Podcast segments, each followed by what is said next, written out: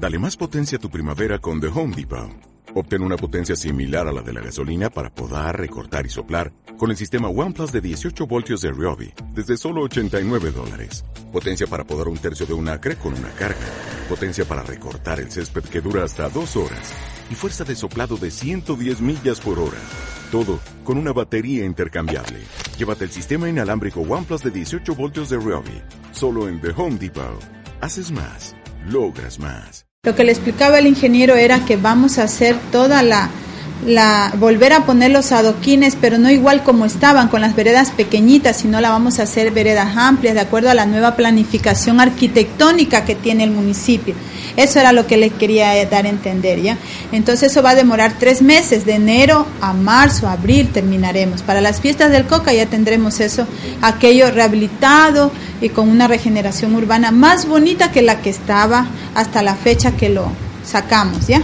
Eso es, o sea, ya las aguas servidas ya no van a llegar al río Napo, sino que todos se han causado por ahí para que pasen al puente nuevo y circulen al kilómetro 3 donde se hace el tratamiento de las aguas servidas. Sí pido es que la comprensión, ¿no? Y que ustedes como medios de comunicación nos ayuden a orientar a la ciudadanía. No es fácil hacer esta obra, más fácil es hacer agua potable. Más fácil es el alcantarillado pluvial y enseguida adoquina y la gente ya se olvidó.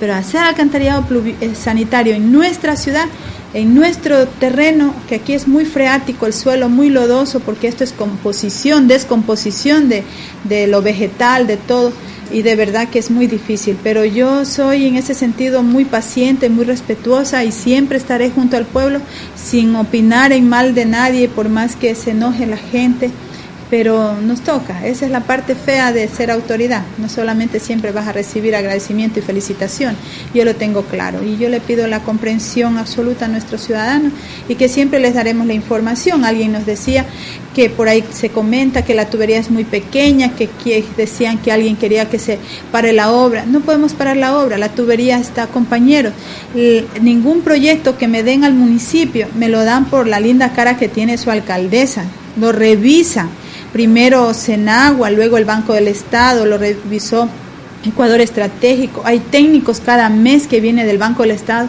a revisar de, de los, la misma fiscalización que está a cargo del proyecto. O sea, hay una veeduría ciudadana. Yo les pediría a ustedes que le den los nombres de los señores veedores, que también los medios de comunicación les entrevisten a los señores veedores. Ellos están cada semana y son personas antiguas del COCA, son personas que, que, que, están todos los días en la obra viendo que, que, no esté algo mal, porque ellos han asumido con mucha responsabilidad este cargo de veeduría ciudadana, que no se le he dado yo, se los nombró el Consejo de Participación Ciudadana. Entonces son personas muy honorables de nuestro cantón, de nuestra ciudad, que están ellos muy a la expectativa, y no porque este, a lo mejor eh, estén de compadres conmigo, no, no, no, son personas eh, antiguas de Coca, gente muy de edad y que a lo mejor ellos ni, ni tengan mucha simpatía conmigo, pero ellos están es por la obra, porque se, este, yo misma pedí como alcaldesa que haya sabiduría ciudadana y ellos dijeron yo quiero ponerme al frente y yo a veces siento que,